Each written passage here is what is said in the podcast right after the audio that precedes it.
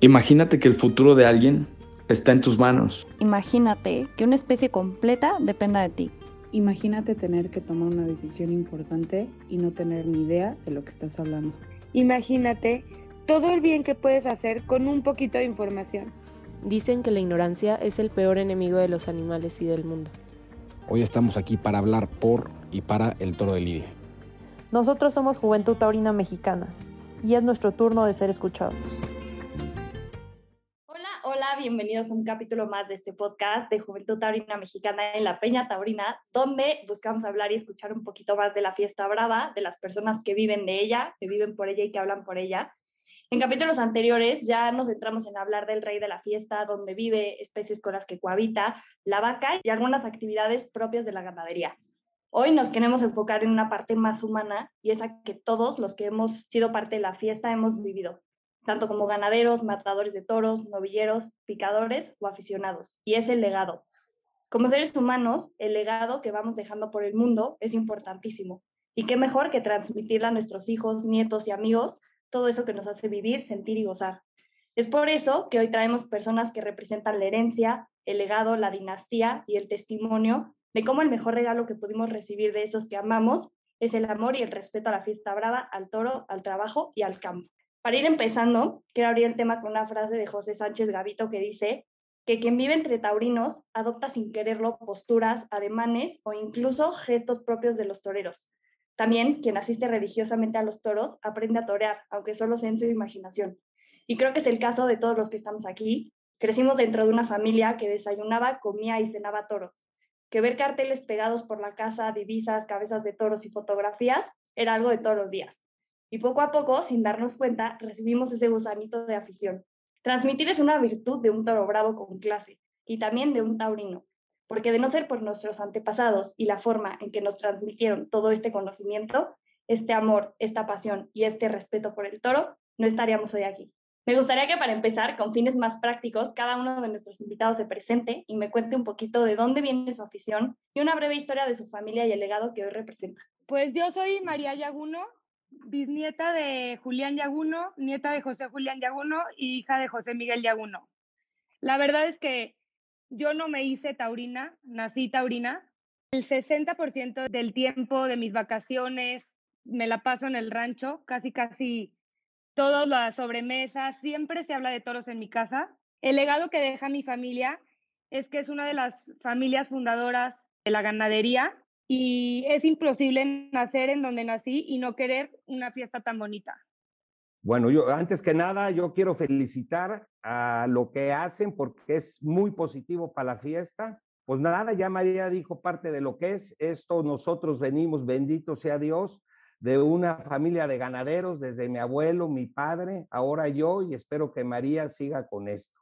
Esto es muy bonito porque más que nada se refleja eh, la unión familiar, todo mundo participa en, esto, mi mujer eh, lleva la computadora, mi hija lleva esto de las redes sociales, viene al rancho, le echa afición, se sube al caballo, en fin, esto sirve para unir a la familia y es precioso. Soy Fermín Rivera, este, también, bueno, matador de toros, y pertenezco a una dinastía de toreros que la inicia mi abuelo Fermín, luego sigue mi tío Curro Rivera, mi primo Rafael Rivera, que también es matador de toros.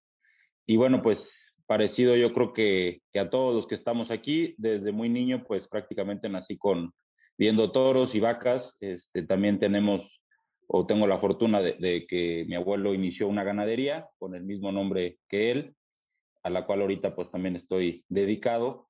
Y bueno, pues siempre este, muy apegado tanto al campo bravo y obviamente pues metido en la, carrera de torero. Y pues igual que dice José Miguel, también agradecerles a ustedes, a Juventud Taurina, que, que estén involucrados en, en, la fiesta de los toros para difundirla y para defenderla. Yo soy César Morales y vengo de la dinastía de, de Ricardo Morales, que, que, la inicia mi padre.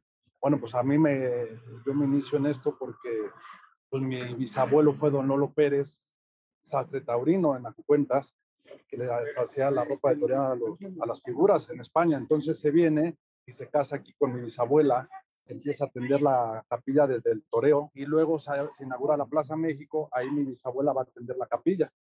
Entonces, por eso es el mote de los güeros de la capilla y pues ahí nos iniciamos. En casa nunca hubo pues alguna pelota, nunca hubo nada más que avíos de torear, ropa de torear, palos, pullas, hierros, todo, porque mi padre es el que inicia, ¿no? Y pues bueno, me decidí por, por subirme al caballo y pues bueno, por una lesión me tuve que, que retirar. De, de vivir sin torear no es vivir, y pues aquí estamos. Quisiera que justo por orden de alternativa nos platicaran eh, José Miguel y, y, María cuántas generaciones son ustedes y un poco la historia de, de, su familia y después Fermín también que nos platique un poco acerca como de esta historia, porque creo que es muy importante que compartamos la historia de cada una de las familias que pues conforman la fiesta ahora en México, ¿no? Y cómo cada una de estas familias ha sumado algo importante a, a la historia. Bueno, mira, mi familia empieza a ser ganadera, empieza mi abuelo y mi tío abuelo, siempre han sido rancheros. Mi bisabuelo vino de España, llega aquí y era borreguero. Este, estoy hablando antes de la revolución. Y él no, él no, no le gustaban los toros bravos, decía que eso, pues digo, estamos hablando antes de la revolución, que eso no podía ser negocio, porque antes pues las haciendas eran unas industrias, vamos, él era borreguero, tenía borregas, tenía ganado suizo, tenía burrada, en fin, caballar. Y luego mi, mi, abuelo y mi tío abuelo había un ganado que es un ganado ladino. Las propiedades eran muy grandes. Ese ganado ladino no tenía ninguna raza, o sea, era ladino, era en la sierra. Ese ganado ya no existe. Vamos, se perdió ese ganado. Y con ese ganado, había mucho ganado en, en, en, las haciendas y ellos empezaron, que eran unos grandes genéticos, llevaban muy bien sus libros de ganado manso y pues de todo el ganado que tenían. Y empezaron a bajar esas vacas y las que mejor embestían y, y este, las fueron dejando.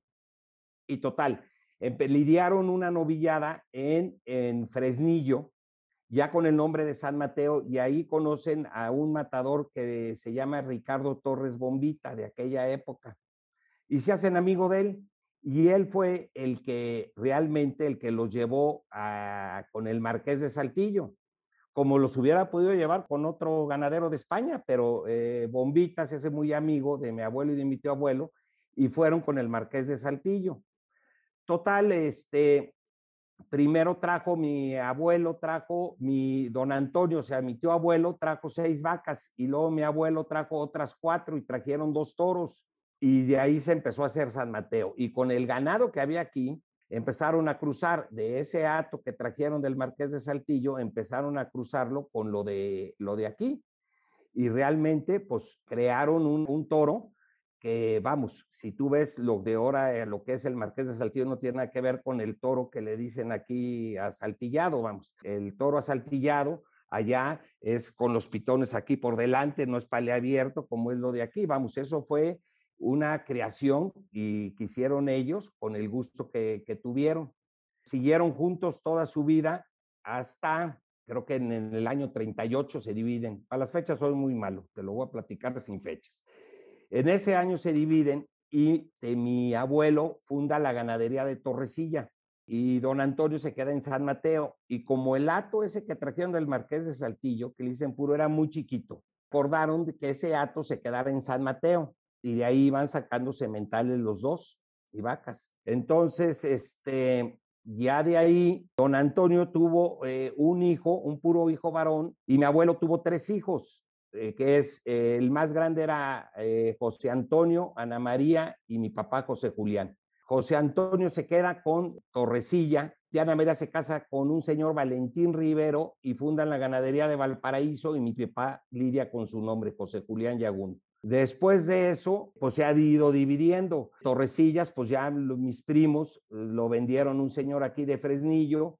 Valparaíso ya se murieron mis tíos y, tiene, y eran dos primas que se divide, una forma Pozondo y otra se queda con Valparaíso. Y José Julián Yaguno, que sigue siendo una misma ganadería. A grandes rasgos, esa es la historia. La dinastía Rivera, pues empieza mi abuelo, Fermín. Él, él, tomó la alternativa en el año 35 y duró activo hasta el 64. Él se casa, mi abuela e, era española, bilbaína, Ángeles Agüero, hermana de Martín Agüero, fue matador de toros. y otros hermanos que uno fue banderillero, Manolo Agüero, y dos fueron, bueno, uno, uno novillero, José, y el otro fue becerrista, Andrés. Entonces, bueno, se casa con ella, se viene a vivir a México y ahí, bueno, pues nacen cuatro hijos. Yo soy hijo de Rosario y su hermano, Curro, fue, fue matador de toros, obviamente, Curro Rivera, pues conocido por todos. Y este, bueno, pues son, son los principales actores de la, de la dinastía. Después mi tío Curro también tiene cuatro hijos, de los cuales uno, Rafael, también matador de toros. Y bueno, yo, este, que, que soy el, el, siguiente matador. Entonces, bueno, pues es una, una dinastía que, que, se une con el Rivera y con el Agüero. Prácticamente la dinastía, pues nos hemos dedicado al, al toro siendo toreros. Y también digo que añadimos que en el, en el año 65, al momento que se retira mi abuelo, forma una ganadería en, el rancho que se llama La Alianza y que la lidia a, con su propio nombre, Fermín Rivera, la cual pues todavía la familia la, la conservamos. Yo Curro también formó su, su, propia ganadería que lidió como Francisco Rivera y esa pues sí quedó ya este, desaparecida. Y bueno, pues añadir que, que por ejemplo, lo, lo, que decía José Miguel de su familia, pues mi abuelo en su carrera fue muy ligado a, a, a la familia Yaguno, sobre todo a don, a don Julián, Sí. Este, fueron compadres y de hecho pues las, los grandes triunfos o lo, los que hicieron un, pues, al, al, final una gran carrera para mi abuelo pues fueron con, con, los toros de Torrecilla, ¿no? Así es, Matador, y interrumpiendo, muy amigo de mi abuelo y compadres, mi abuelo bautizó a tu tío Curro Rivera. A Curro, su padrino, correcto. Es. Y, y, tu, y tu abuelo se despidió y, y cuajó toros de Torrecilla muchísimos. Mi padre me platica de los famosos Juan Pirulero, que siempre los toreó tu abuelo, y los, el último los, sí, fue con el que se despidió, los clavelitos, así es. Justo ahorita que comentaron sobre pues muchas formas importantes y así, también quisiéramos que, volviendo a tocar un poco el tema de César, que nos volvieras a contar un poquito acerca también de, de tus hermanos, o sea, de toda la familia que te rodea, y como un poco más de, de, carnita como de la historia de ustedes, César, que por ejemplo aquí tenemos tres familias muy importantes en México, ¿no? De ganaderos, de toreros y de, y de picadores, ¿no? Que justamente quisimos juntarlo de esa manera para que se puedan ver como tres per perspectivas de la fiesta, ¿no? No nada más ver el lado de los toreros, no nada más ver el lado de los ganaderos, sino ver como todos esos distintos matices que enriquecen nuestra fiesta. Sí, con gusto. Bueno, pues prácticamente fue la introducción. O sea, a grandes rasgos, como les comentaba al inicio, llega mi abuelo de España, se casa con mi bisabuela y pues total, por ahí se inicia lo de, lo de la, pues que nos inculcaron, ¿no? Porque fueron pues mis bisabuelos, ¿no? Mi tía Irma Morales es la que de pequeña se queda a, tocar la campanita ahí en la inauguración de la, de la Plaza México porque muere mi bisabuela. Entonces, pues bueno, se queda mi tía con mi abuela mi tía Irma pues era la mayor de, de, todos los hermanos pues bueno, mi papá pues ahí en la cuadra de caballos, pues la verdad es que todos los domingos era de ir a las corridas, acompañar a mi abuela y a mi tía porque ellos llevaban las flores para, para la capilla. Mi papá de pequeño pues empezó a juntar ahí en la cuadra, pues nosotros realmente lo que nos iniciamos en la Plaza México, aquí en la ciudad, pues es siguiendo a la Plaza México, ¿no? Y lo más cerca que tenemos ahí siempre pues son los caballos, entonces pues nos acercamos a la cuadra y pues estando reunidos ahí con los Zacatecas, que pues a mí me tocó todavía convivir con, Jorge Contreras, paz descanse, que también venían de una dinastía, pues aprendimos a montar. Entonces mi papá pues ya decidió también, porque él quiso ser banderillero, decidió por hacerse picador en el 75. De hecho, mi papá se examinó, todo coincide, ¿no? Luego porque se examinó con el matador Curro Rivera en San Juan del Río en el 81, a grandes rasgos es lo que sé de mi padre, y dura treinta y tantos, 37 años de picador profesional mi papá, y bueno, pues un toro lo, lo lastima en Tepango, se fractura el antebrazo y se tiene que retirar, ¿no? Y luego pues le sigo yo, le sigo yo de, de, de, seis hermanos que somos, me decidí primero por ser becerrista, pues ya cuando no iba yo a la Plaza México me iba a meter ahí al cortijo con don Ángel Insulza, que fue el dueño, que también fue, no sé si novillero, no, no tengo la idea si fue matador de toros, la verdad desconozco, pero sí sé que fue novillero. Entonces yo entrenaba ahí, en ese tiempo pues daban becerradas ahí, Entonces yo tendría ya por ahí de, ocho años cuando empecé a, a, querer ser torero y empecé a torear, me dieron la oportunidad ahí de empezar a torear Don Ángel y echaban becerradas y pues la verdad es que pues el que triunfaba lo ponían a la siguiente y así logré sumar 11 festejos. La verdad es que mi historia es muy, muy larga porque bueno, después ya teniendo 12 años, en la Plaza México empiezo yo a entrenar con un nieto de los Carmona y una ocasión le regaló unos zapatones al nieto, unos zapatones de picador y me dice, ¿sabes qué? Mi abuelo me acaba de unos zapatones y pues no, yo, yo no quiero ser picador, yo, yo quiero ser torero. Me regaló los zapatones, me dice, toma, te los regalo. Y los guardé, eso fue muy sonado, a lo mejor lo llegaron a escuchar ustedes que le metieron un balazo en la cabeza saliendo de la Unión. Y la verdad es que hice una amistad muy grande con él, tal grado que pues comía en su casa, él comía en la mía y pues bueno, desafortunadamente perdió la batalla, ¿no? Y me pegó mucho esa muerte porque pues era mi amigo con el que entrenaba en la Plaza México y, y pues yo pequeño, ¿no? Pues 12 años tendría. Y en una ocasión cuando él muere, que dura 20 días en el hospital luchando contra, contra el accidente, eh, a los 18 días exactamente le llevamos unos audífonos para que oyera la corrida y él ya estaba reaccionando, ya estaba escuchando la, la corrida. Eso fue un domingo. Yo me salí del hospital y me fui a la corrida y en la noche me habla su mamá a las 10 de la noche y para pues, decirme que había fallecido. Una ocasión en la casa, pues ya estando ahí en la casa, vi de esos zapatones. Entonces dije, no, pues, pues ahí está, me voy a hacer picador. Y mi papá, pues por todo lo que se sufre, los golpes y me dice, no, es que yo no quiero que te hagas torero, no quiero que te hagas picador, pues precisamente por lo que me pasó. Entonces yo no entendía el por qué mi papá no quería que yo en su momento pues me hiciera picador, ¿no? Y le reprochaba, mucho tiempo le reproché, le dije pues que por qué no, no me apoyaba y me decía, pues es que esto es una carrera muy difícil, de muchos golpes y pues la verdad que no, no me gustaría que te pasara algo similar o no cualquiera acepta ver a un hijo, ¿no? Pues bueno, me decido hacerme picador a los 13 años y me examino igual a los 18 años. Duré 5 años de aspirante a picador. Y lo mismo, mis hermanos me empiezan a ver. dice mi hermano Jorge, porque luego es el que sigue es Jorge, que él es mayor que yo y decide, oye, ¿sabes qué? Pues me quiero hacer picador. Yo, no, pues órale, vamos a, a ver, ¿no? Para esto, mi carta, cuando yo me presento a la unión, no la firmó mi papá, la firmó mi abuelita, porque yo le mentí a mi abuelita que tenía que firmar unos papeles de la escuela y ya pues mi abuelita, la verdad es que ya mayor, pues no supone lo que firmó y era mi permiso porque mi papá no lo quería firmar.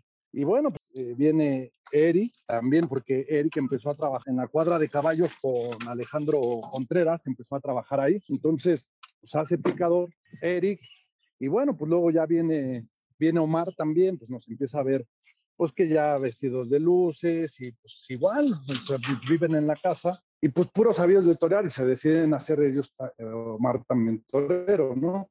A grandes rasgos en todos mis hermanos picadores. Viene mi hijo también y bueno, pues esa es la, la dinastía de una sola rama que viene siendo mi papá. Creo que algo que justo como que todos tenemos en común es la parte de la familia, o sea, que a nosotros la afición, la costumbre, eh, este domingo de toros y tal, viene desde abuelos, papás, tíos, hermanos, primos, y justamente hoy en día, para cómo están las cosas, quiero que platiquemos de la importancia que es mantener vivas esas tradiciones, ¿no? Como que a lo mejor nosotros ya lo damos por sentado y nos es muy fácil decir, claro, el domingo hay corrida en la México, voy con mi abuelo, o voy con mi papá, o voy con mi hijo. ¿Cuál creen, por ejemplo, tú, Fermín, como que pasar esto para las generaciones de abajo? ¿Cuál es la importancia de mantener estas tradiciones?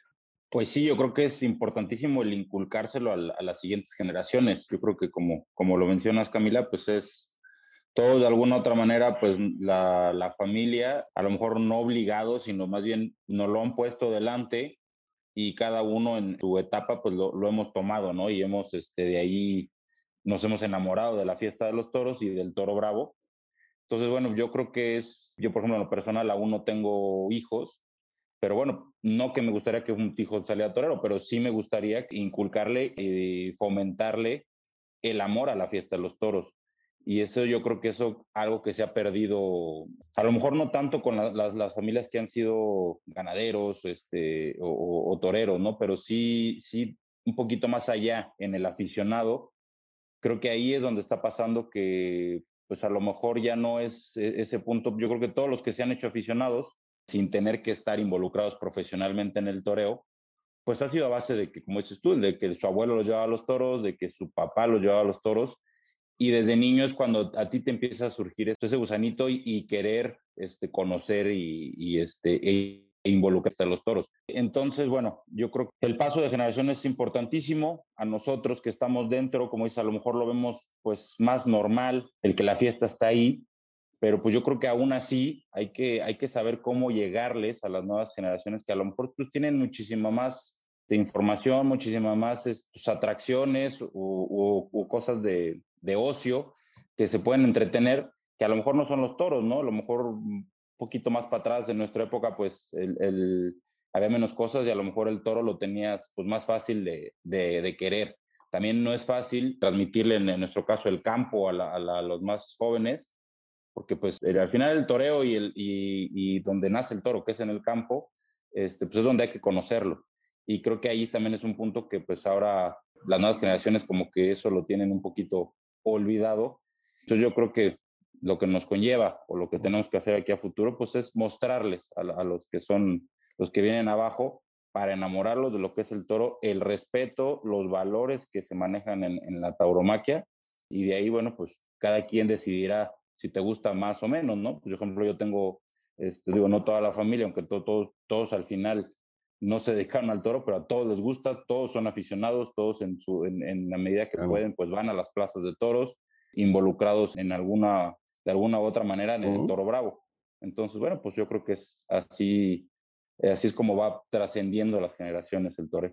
Sí, pues yo creo que también, como dice Fermín, inculcarle a las nuevas generaciones los valores, este, la pasión sobre todo, o sea, porque la pasión te puede ayudar hasta en otros rubros de la vida, enseñarles el amor por el campo, por los toros, por los animales, porque yo creo que las tradiciones te define quién eres y te va definiendo a ti y a las próximas generaciones lo que va haciendo.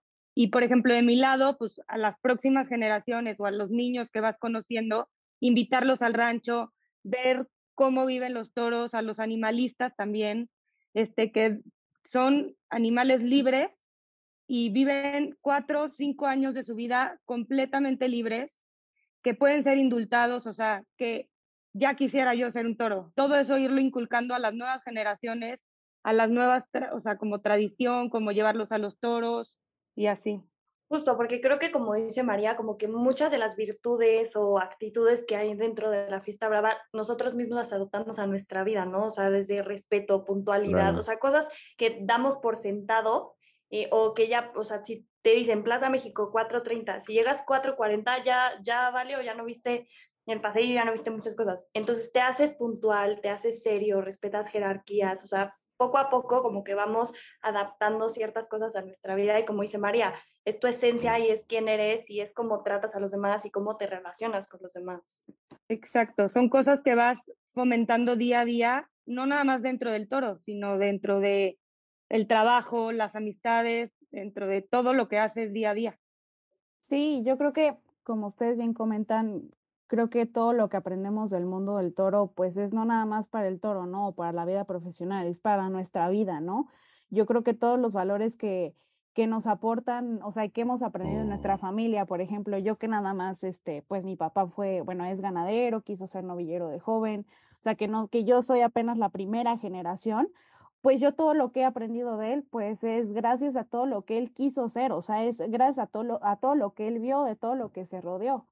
Ahora, creo que es muy importante em, sí comentar algo, ¿no? Que todo ahorita se escucha muy bonito de todo lo que hemos aprendido nosotros, pero creo que además estar, eh, o sea, decidir ser parte de la, de la siguiente generación es algo muy importante. O sea, yo, yo les preguntaría a, bueno, a todos los que estamos ahorita platicando, o sea, ¿qué, qué les hizo decir que, que querían seguir perteneciendo con el legado o con, o sea, en, en, en, la parte que, en la que ustedes este, están en la, en la fiesta de los toros, cómo decide Fermín ser torero, cómo decide José, José Miguel de continuar con la ganadería, porque no nada más es querer continuar, O sea, es el, o sea, es el gusto que tienes por lo que te tocó vivir, porque conocemos mucha gente que son hijos de ganaderos, que son hijos de, de toreros, que simplemente se disocian totalmente de la profesión o, o, de lo que, o de lo que traen atrás de familia, que simplemente no les interesó.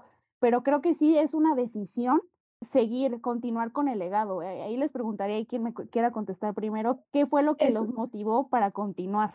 Es que yo creo que admiras a alguien tanto, o sea, por ejemplo, yo veo a mi papá tan apasionado en el rancho, que le encanta en el toro, digo, que también es, ah, estamos hablando de todas las cosas bonitas, como decía, decía mi abuelo, para dar una vuelta al ruedo hay que dar 100 al potrero, pero lo ves con tanto amor al campo que dices, yo quiero en algún momento ser eso y hacer eso porque son cosas muy satisfactorias que une a la familia, que gracias a Dios siempre nos ha involucrado, dices, wow, pues algún día espero poder llegar a hacer eso. Yo en mi caso no, no pensé, ay, me voy a dedicar a esto, pues poco a poco te vas metiendo a la ganadería y le vas aprendiendo a tu papá. Yo a mi papá lo admiré muchísimo, se me hizo que fue un señorón, no nomás como ganadero, sino como persona. A mí, yo bendito sea Dios, tuve un gran padre que ya me dejó todo hecho y todos los triunfos de la ganadería es por él. Y ya cuando salen los toros malos son las tonterías que hago yo, pero vamos, todo me lo ha inculcado él y no es que pienses, ay, voy a ser el día de mañana ganadero. Pues lo traes y poco a poco te vas metiendo, te va absorbiendo esto que es muy bonito y sobre todo eso que te digo, pues es una cosa que le tienes mucho cariño. Yo en lo personal, pues digo, la verdad es que sí se nace, ¿eh? o sea, el toreo creo que sí se lleva en la sangre pero yo también he sabido de gente muy importante que no viene de gente taurina y pues bueno, se han hecho grandes taurinos, ¿no? Yo me, me debo mucho también a la casa de, don José Julián Yaguno, ahora José Miguel, como bien dice, ¿no? Siempre detrás de un, un buen hijo hubo un gran padre, ¿no? Entonces sí, creo que muchos, muchos de nosotros eh, tenemos muchas relaciones con gente tan importante como lo son ustedes, que bueno, por ejemplo, pues aquí está la hija de un actor, la hija de un ganadero, la hija de otro ganadero, y está el maestro Fermín, está el hijo de un ganadero clave en, en, esto, ¿no? Todo esto nos da el toro, o sea, es decir, disciplina, nos da una lealtad, porque también hay que tenerle lealtad al toro. Pues mira, yo, yo veo coincido en lo que, en lo que dicen, este, yo en lo personal, pues que todos venimos de, tenemos antecesores en el toro, pues yo prácticamente nunca lo, o sea, me, me lo presentaron y yo lo vi pues totalmente normal, no diría común, porque el toreo no es común, yo la hora que, que mi, mi, abuelo fallece, mi mamá se va a vivir a la ganadería con mi abuela Ángeles. Entonces yo desde, desde niño viví en la ganadería, viví este, ocho años ahí, o sea, prácticamente toda mi niñez. Entonces prácticamente para mí el toro, este, siendo un rancho de Lidia, pues el toro lo viví muy cercano y pues para mí era totalmente normal, ¿no? O sea, viví ahí. Entonces pues el, el toro lo, lo vi como parte de mi, de mi vida sí lo siento como que no, nunca me lo obligaron, nunca me dijeron, oye, tú en un futuro tienes que trabajar este rancho, tienes que llevarlo, este, tú tienes que ser torero, como no, jamás en la vida me dijeron eso. Más bien, yo lo fui viendo, lo fui descubriendo y fui amando poco a poco el, el, toro de Lidia, ¿no? Yo creo que es, debemos de coincidir en, en, en, eso todos, que pues al final la decisión la toma uno, este, al final te presentan las opciones y uno pues es el que, el que decide y qué tanto te empiezas a involucrar. Me encanta lo que dices, Fermín, de que es una decisión, porque creo que justo eh, a nadie se nos ha obligado, por, por, decir un caso, ¿no? Mi abuelo tiene ocho nietos y realmente solo somos dos las que somos aficionadas, a los demás o no les interesa o literalmente uh -huh. antitaurinos.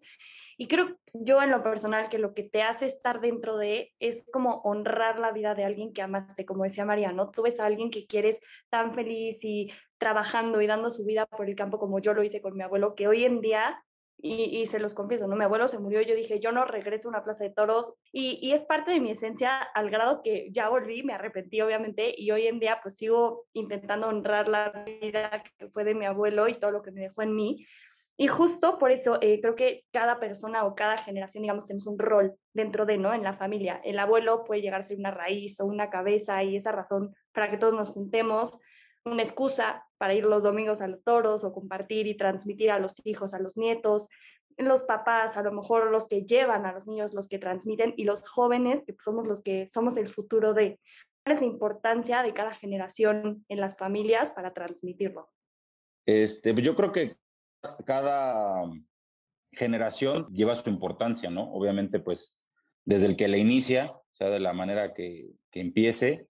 Entonces, yo creo que cada generación, pues, obviamente tiene su importancia y tiene que acoplarse a las circunstancias de su actualidad, de cómo se vive la sociedad, este, los problemas que hay.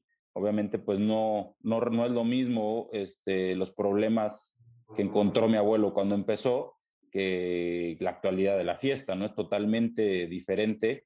No debemos compararnos. Este, obviamente, pues uno siempre ve, los ve a ellos o, o quiere tomarlos de espejo y, y uno quisiera emular lo, lo, lo, que han hecho en el toreo, en el rubro que sea, pero pues creo que no, no, no, es lo que tenemos que hacer, ¿no? Yo creo que al final hay que aportarle lo que a nosotros nos corresponde en el momento que estamos, ¿no? Y bueno, pues yo creo que lo, lo bonito es el por ir trascendiendo e ir sumándole a cada, a cada situación. Por ejemplo, pues en, en, en el toreo, pues sí, este, a lo mejor a mí no me tocó que mi abuelo me, me enseñara a torear, y ni siquiera mi tío Curro, que a lo mejor él, él sí pudo, desgraciadamente se, se, me fue muy joven, pero bueno, me he tratado de siempre juntar con, con, personas cercanas a ellos y a lo mejor en lo personal a mí me, me ha, me ha trascendido la técnica en el toreo, ¿no? De, de, de, mi abuelo. Este, a lo mejor alguien de la, que, que si pertenece a, a, una dinastía ganadera, pues tratas, como dice José Miguel, pues su familia le, le, le deja una, un, este, un cimiento de lo que se formó pero él ya a base de años, pues le ha ido añadiendo su personalidad.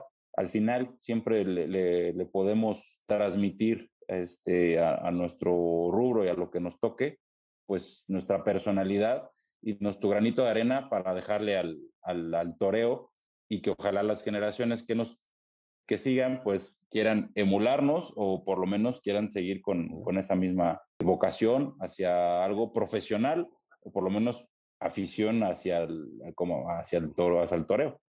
No, y todo va trascendiendo. Mira, mi abuelo, eh, y te hablo empezando de atrás, mi abuelo se dividió la ganadería en tres partes.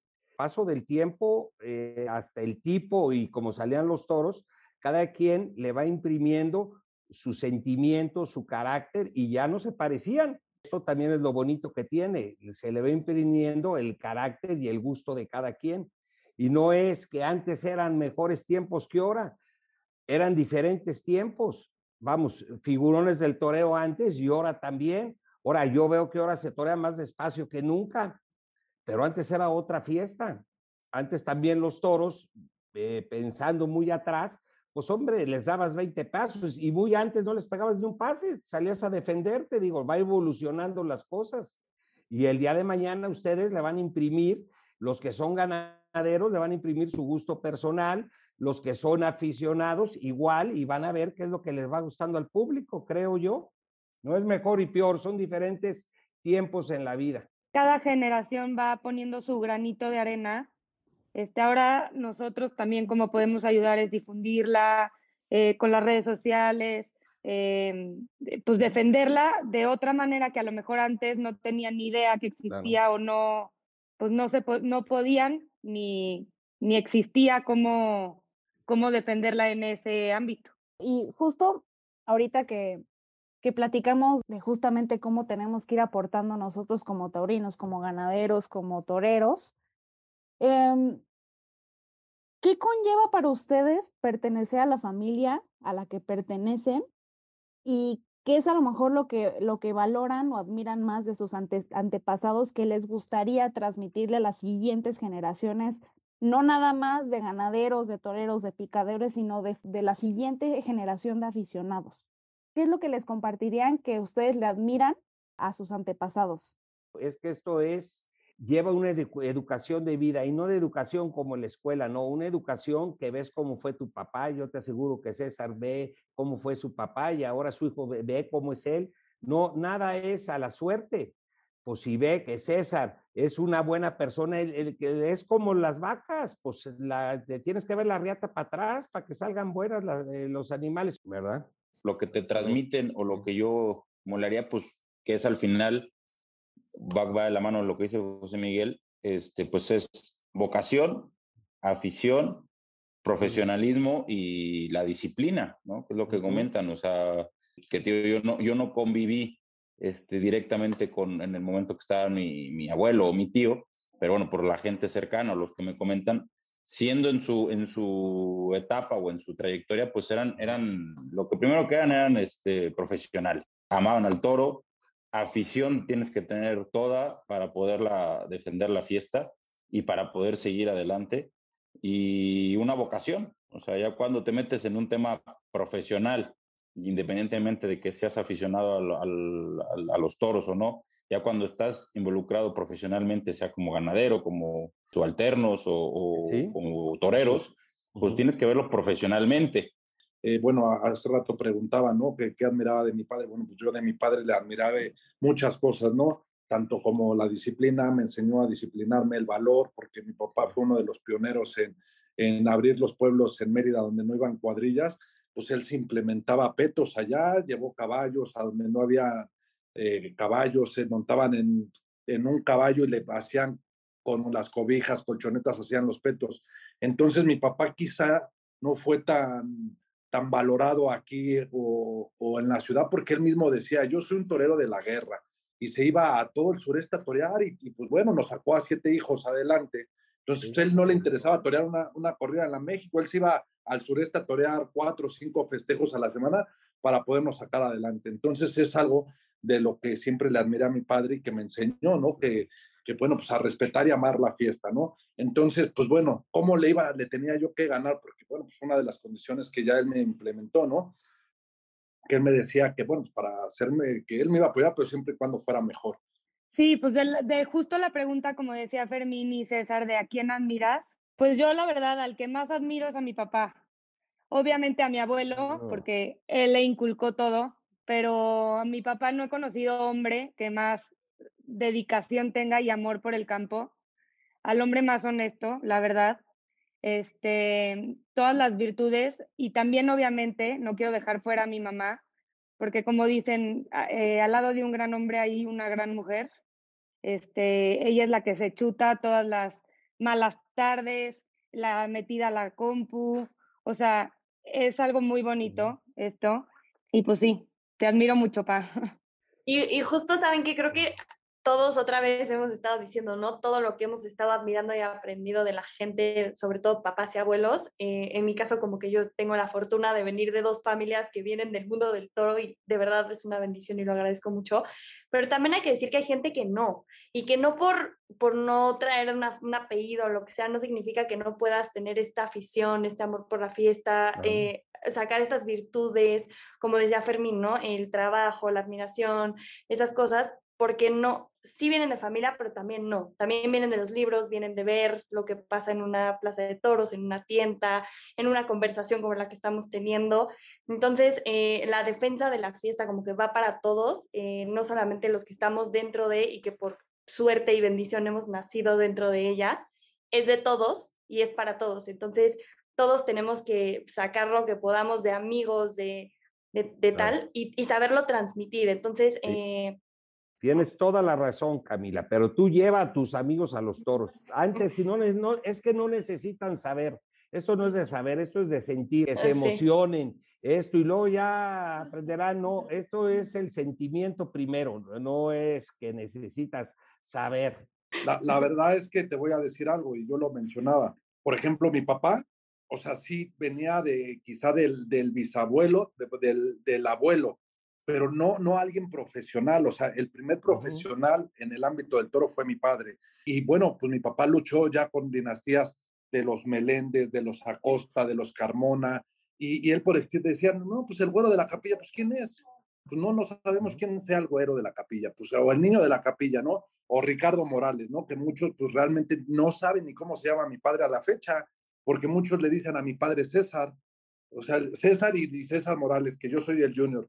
Y no, entonces mi padre hizo, en la fiesta de los toros hizo el nombre Morales, o sea, no existía un Morales, digo, Chucho Morales como banderillero, pero de a caballo no existía una dinastía, ¿no? Como los Morales, que ahora suena una dinastía formada por él, que realmente profesionalmente en el ámbito profesional no había nadie, digo, pues mi abuela llevando flores y todo eso, pero no, no, no, no profesional, ¿no? Entonces, te entiendo, te doy la razón y por eso es que digo, el mayor ejemplo es que no necesita ser a lo mejor nieto, bisnieto o, lo que somos nosotros, que tuvimos ya esa fortuna, para mí a lo mejor fue más fácil ya decir, soy hijo del güero de la capilla, fue más fácil. Pero mi papá sí la sufrió porque decían, bueno, ¿y quién es? Entonces por eso sí la batalló y llevas toda la razón también. Así es. Y la gente está fuera de toros, entonces los jóvenes, ¿qué pasa? Pues no lo conocen, hay que llevarlos a la plaza. A algunos les gustará y otros no, pero con los que les gustan, pues ir jalando poco a poco y listo. Sí, al final creo que todos tenemos ciertas como virtudes o valores que hemos aprendido de familia, amigos, lo que sea, para compartir esta afición y transmitirla, ¿no? Eh, ¿Ustedes cuál creen que sea como su huellita para transmitir, atraer gente nueva? Híjole, pues yo creo que lo, ese es el punto, ¿no? Yo creo que si, si tuviéramos el, la respuesta a todos, pues ya agarraríamos alguna plaza que otra ahí. Venga, mi ganadero, aviéntate de empresario. pero, pero pues yo creo que ese es el punto que hay que encontrar, que al final es. creo que lo, lo, que hemos mencionado todos, creo que es, es, es, punto a favor y es, este, es para sumarlo, pero pues sí, ahí, ahí estamos en un, o sea, siéndonos sinceros, estamos en, un, en una etapa difícil este, en el toreo, que bien o mal se dan los toros, este, a lo mejor con, con mucho menor número, pero también yo pongo el ejemplo, este, yo creo que donde estamos más complicados, donde lo tenemos más difícil es en las capitales, en las plazas grandes, donde la juventud, pues la verdad está en otra, en otra idea, tiene muchísimo más facilidad de todo. Ahora, por ejemplo, yo creo que en, en, en otra época, o por ejemplo, pongo ejemplo mi abuelo, le hubiera encantado vivir en esta época por la facilidad que tienes de ver, pues, oye, puedes agarrar en tu teléfono y te echas toda la temporada de España. Este, ves las corridas de la México cuando se, se, eh, cuando está, ¿no? O sea, ves, tienes una facilidad de resúmenes de todas las ferias y plazas que, que existían. Me cuentan que mi abuelo agarraba en el rancho y se ponía en la camioneta a agarrar el radio, a escuchar la corrida y creo que en el tercer toro se iba la señal y pues ya, ya, no veía nada, ya no escuchaba nada.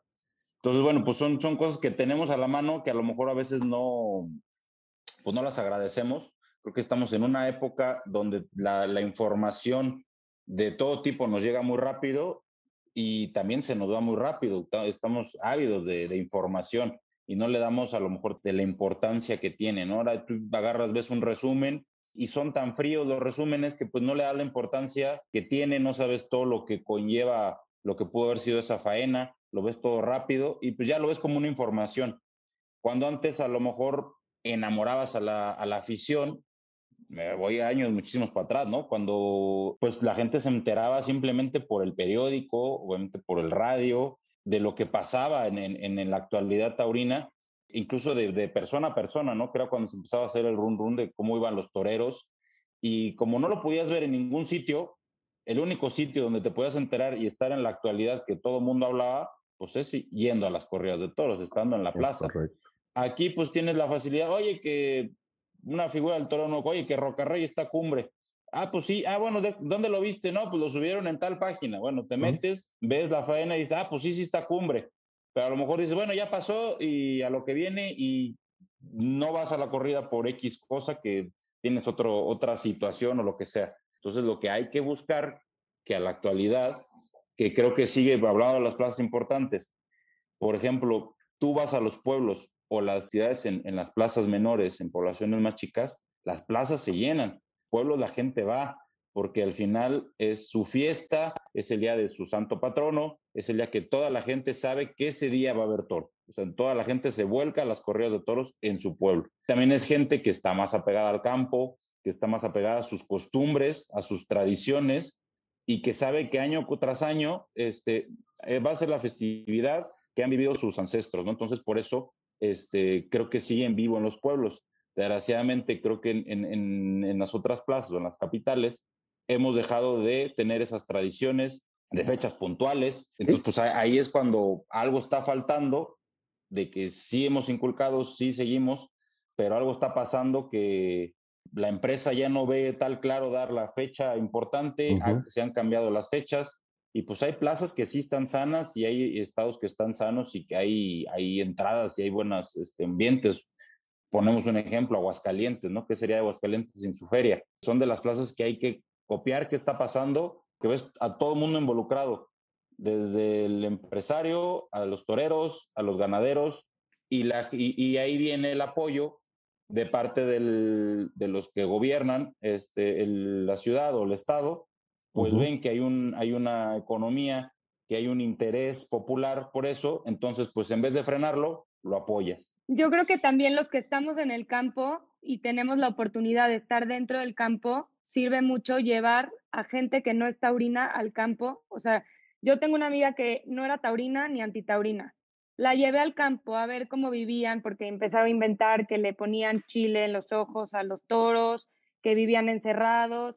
Las llevas al campo, después a la plaza y se vuelven taurinas. O sea, yo creo que nosotros como ganaderos o hijas de ganaderos podríamos aportar un granito de arena llevando a gente, porque los taurinos al final ya están dentro, pero a gente que está en el medio entre ser antitaurino y ser taurino, llevarlos al campo a ver cómo en realidad vive el toro. Es que yo creo que el toro está en todos lados, o sea, en películas, en pinturas, en historias. Creo que más bien el chiste es agarrar la parte sentimental. Nos hemos limitado a dar datos duros y de dinero y no sé qué, y trabajos. Y sí, o sea, claro que existe y claro que aporta, pero también, eh, o sea, si yo les pregunto, ¿qué es para ti la fiesta brava? Todos me van a decir pasión, sentimiento, este, arte, etc. Entonces, creo que es la forma de transmitirlo también si para nosotros es un sentimiento, pues hay que decir que es un sentimiento, pero hay que decir que sentimos, hay que transmitirlo, hay que compartirlo y hay que encontrarlo en todos lados. O sea, no decir solo soy taurino los domingos porque voy a la plaza, ¿no? O sea, y de repente, no sé, vas eh, a un partido de fútbol y van, no sé, cuatro goles y te dice como, sí, no hay quinto malo. Y dices, ah, claro, es una frase taurina. O sea, como que ir metiendo este tipo de, de, de cosas que hemos aprendido a lo largo de nuestra vida, nuestro día a día, y también que genera mucha fuente de empleos y pues mucha gente vive del toro. Después de pues toda esta plática tan bonita que hemos tenido, que, que hemos podido platicar un poquito acerca de, de nuestra familia, de, de, nuestros antepasados, de lo que nos conecta con la fiesta brava. Para cerrar, me gustaría que platicáramos una breve anécdota, breve, que, que nos haya marcado mucho en el tema como del legado, ¿no? Que digamos de que ah, esto eh, es lo que yo he aprendido a lo mejor de mis antepasados, con lo que me quedo que sí, que lo hayamos visto, que nos hayan contado, que creo que, que, que le pueda aportar como esa parte más sentimental a, a lo que estamos platicando. Pues mira, yo, yo, en lo personal, a lo mejor no, no anécdota directa, pero sí te diría que a lo mejor el, el primer inicio o, o, a lo mejor el primer enamoramiento hacia el toro, este, como ya mencioné, que, me, que, que viví de niño con, con mi mamá y con mi abuela en el, en el rancho, este, yo creo que la, la que luego me, me empezó a pues, inculcar, sobre todo con las historias, no que me, me obligara al, al, toro, pero yo creo que la que me, me enamoró sobre, los, sobre todo con sus historias fue mi abuela, porque mi abuela siempre cuando había tentaderos, que iba mi tío Curro a, a tentar, que llevaba toda su, su, escuela taurina, él se despide y, y hace una escuela taurina, los lleva al rancho, entonces bueno, pues iban de novilleros, y, este, y después de, las, de, las, de los tentaderos, como este, pues es la, la, tertulia. Mi abuela pues contaba sus historias de cómo conoció a mi abuelo, de sus hermanos, de lo que pues había vivido ella en, su juventud, de lo que era el toro. Entonces digo, ahí yo creo que fue el primer punto donde me enamoré del, del, toro, ¿no? Con, conforme lo contaba mi abuela y pues todo lo que conlleva, ¿no? Pues eso yo creo que sería otro Zoom, todo lo que platicaba que vivió mi abuelo, lo que vivió ella, ella fue, este, pues vivió la guerra, este, vivió todo lo, lo, que, lo que pasó en, en, la guerra civil española y todo lo que conllevó a la, a la fiesta de los toros en ese tiempo. Y, este, pues prácticamente su historia fue un poquito ahí medio novelesca, ¿no? Entonces, bueno, pues eso, eso a mí me, me, me, me llenó mucho de niño y siempre me marcó para, pues como que involucrarme yo creo que aún más en el, en el toro. Sí, a mí algo que me marcó mucho fue que muy chica me iba muy mal en las calificaciones y mi papá me llevó al rancho a arriar vacas de castigo. Y de verdad ha sido de los mejores días de mi vida, porque en mi vida lo había hecho, duré tres días sin poder moverme, pero arriando las vacas él y yo con los vaqueros desde los potreros hasta, pues hasta el rancho, hasta la casa, como que fue un antes y un después de que, ah, no, pues está padre este castigo. O sea, creo que le salió contraproducente el, el Pues castigo. Fue algo que, que me marcó mucho. El Yo que lo hacía para que te pusieras a estudiar. para que- Pues no, no. yo nada, yo admirar a mi papá, andar con él en los potreros, todo lo que me enseñó, la pasión con que platicaba de su ganadería, cuando hizo el rancho, cuando hizo los papalotes, eso es lo que me marcó a mí. Y bueno, a mí lo que me marcó, bueno, pues algo muy importante en la vida que una que mi papá anteriormente, no sé si te tocó, maestro Fermín, que eh, los miércoles en Cancún, mi padre pues era el picador oficial de Cancún. Entonces echaban un toro y mi papá iba a picar cada ocho días ese toro. Unos años, pues, cuando yo estaba muy pequeño, pues mi papá se iba los lunes para llegar el miércoles en el autobús y se regresaba el jueves y el viernes pues ya no lo veía. Y luego pues si toreaba en Monterrey o en Tijuana o en Juárez, pues ya no lo veía toda la semana. Y pues bueno, pues, mi hermano mayor, que desgraciadamente falleció, me tocó estando en la ganadería cuando mi hermano falleció. Entonces, pues él fue el que yo lo veía como mi padre, ¿no? Y fue eso, pues marcó mucho mi vida para, para seguir adelante y superarme, más que nada porque, pues bueno, siempre me apoyó mi hermano, confió en mí y apostó por mí, ¿no? Entonces marcó mucho eso mi vida, el, el no convivir mucho con mi papá, no verlo como mi papá, porque al que veía como mi papá fue a mi hermano. Y bueno, ya como profesional, las palabras de mi papá siempre fueron que, el toro tenía el dinero, el, dinero en el morrillo. Él decía, bueno, pues ahí está el dinero, quítaselo. Y bueno, de ahí pues empecé de aspirante y una ocasión llama a mi esposa embarazada de mi hija. Esa la platico mucho porque pues lo que es la vida, ¿no? Veníamos de Tlahuelilpan, a- eh, había yo ido de las últimas corridas a, eh, ya para examinarme y venía ya mi esposa embarazada con mi hija y yo traía un taxi en ese momento de la ciudad y en ese momento iba subiendo yo la subida de, de Jorobas y el bochito me empezó a fallar en la subida, yo con 50 pesos. Entonces la volteé a ver a ella, ya con mi hija en los brazos, de meses mi hija, y yo me, mi hija nació en abril y yo me examiné en junio. Entonces ya estaba yo toreando las últimas corridas de aspirante y volteé y le dije, pero esta la vida no la va a reponer. Y bueno, pues ahora la vida me ha, me ha re- recompensado y pues bueno, paso eh, ya con otro carro, en otras circunstancias, por jorobas y pues se lo platico a mi esposa o a mi familia o a mis hijos y les digo, yo por aquí la pasé con 50 pesos en la bolsa y ahora pues ya venimos de otra manera ya cuando el toro me, me devolvió la moneda. Qué bonito, César. Y justo, bueno, yo soy de la, generación más joven de todos los que estamos platicando aquí. eh, mi papá pues no viene de, de ganaderos, ni de toreros, ni de nada. Mi, mi- mis abuelos, bueno, mi abuelo y, mi- la familia de mi papá se dedicó a la industria textil toda la vida. Pero justo mi papá de joven quiso ser novillero y mis abuelos le dijeron, no, no, no, tú estudiar y a trabajar. O sea, o sea, olvídate, olvídate del toro. Y mi papá dijo, bueno, yo algún día quiero ser alguien en la fiesta. Y ahorita, pues mi papá ya creo que en un año o dos ya cumple 40 años de ganadero y, y yo la verdad es que lo admiro muchísimo, ¿no? Porque a pesar de que no es una, o sea, bueno, es una anécdota de vida para mi papá, pues yo puedo aprender muchísimas cosas de él, ¿no? Mm, Trabajo, la perseverancia, el cariño, el esfuerzo, el tiempo, yo creo que pues se ven recompe- recompensados, ¿no? A pesar de que, como les digo, yo soy la primera generación, pues quienes me conocen y, y quienes lo saben, pues realmente para mí, pues el toro es todo, ¿no? Creo que eso que me llevo de mi papá, de, de, la perseverancia, de decir, yo quiero ser alguien y quiero estar ahí, quiero estar en las grandes ligas y no quiero quitar el dedo renglón, pues es lo que yo me llevaría como, como una enseñanza de vida, ¿no?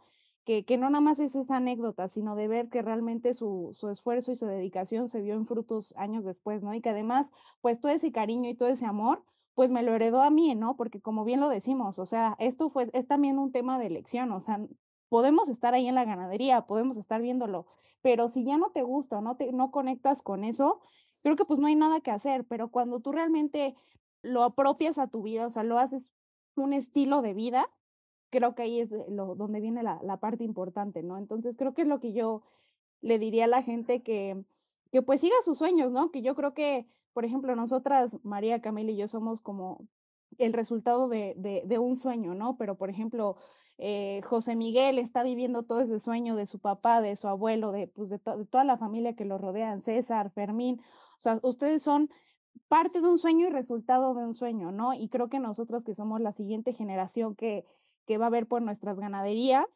pues creo que es importante sí mantener el legado, ¿no? Sí, sí mantener como eso por lo que se han esforzado nuestras familias a lo largo de los años y a lo largo de todo este tiempo para poder mantenerlo, ¿no?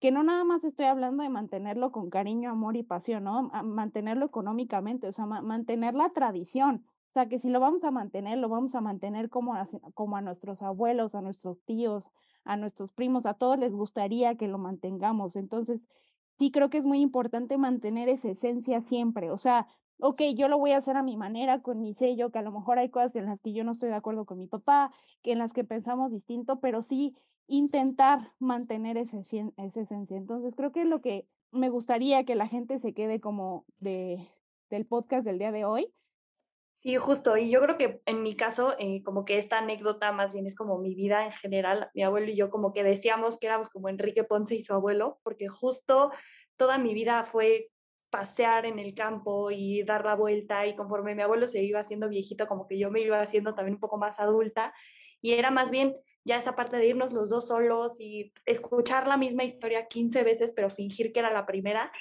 y justamente es eso, ¿no? Em, esa anécdota para mí es que hoy, pues soy lo que soy gracias a él, a lo que me enseñó, la afición que tengo, el juicio que tengo, el saber ver una corrida, el saberme vestir para una corrida, todo. Entonces, eh, creo que todos los que estamos aquí como que compartimos eso y, este honrar la vida de nuestros antepasados, de nuestros familiares, de vivir, porque al final pues estamos aquí para eso, para defender lo que nos hace felices, lo, que nos da vida, lo que nos hace unirnos con los demás, ¿no? Creo que a lo largo del camino pues hemos encontrado todos buenos amigos, a lo mejor malos amigos también, porque también existen eh, anécdotas, viajes, carreteras, tiendas, experiencias en general, y el toro nos ha dado tanto que justo en el libro que escribió Néstor García de Iván Fandiño, le pregunta, ¿no? El día que te retires, ¿qué le vas a regresar tú a la fiesta brava?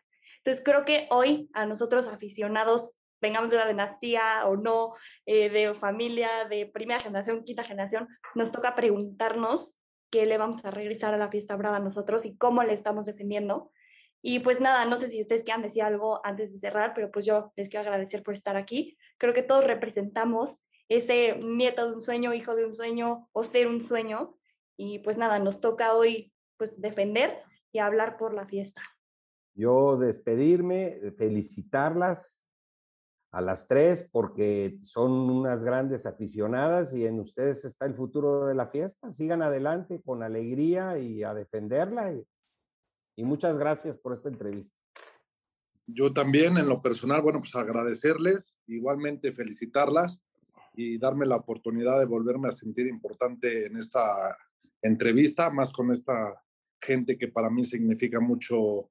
Nada, yo también agradecerles a, a las tres, al, al, grupo de Juventud Taurina, que pues que estén unidos, que defiendan, que difundan la, la fiesta de los toros, este, y bueno, pues sigan, sigan adelante. Y bueno, pues un gusto compartir con, con ustedes, agradecerles el, el momento y bueno, pues ha sido una, una charla a gusto y, darle de enhorabuena. Yo también, muchas gracias a todos, también a César y Fermín por su disposición. Papá, muchas gracias. Y Camila y Mariana, pues gracias.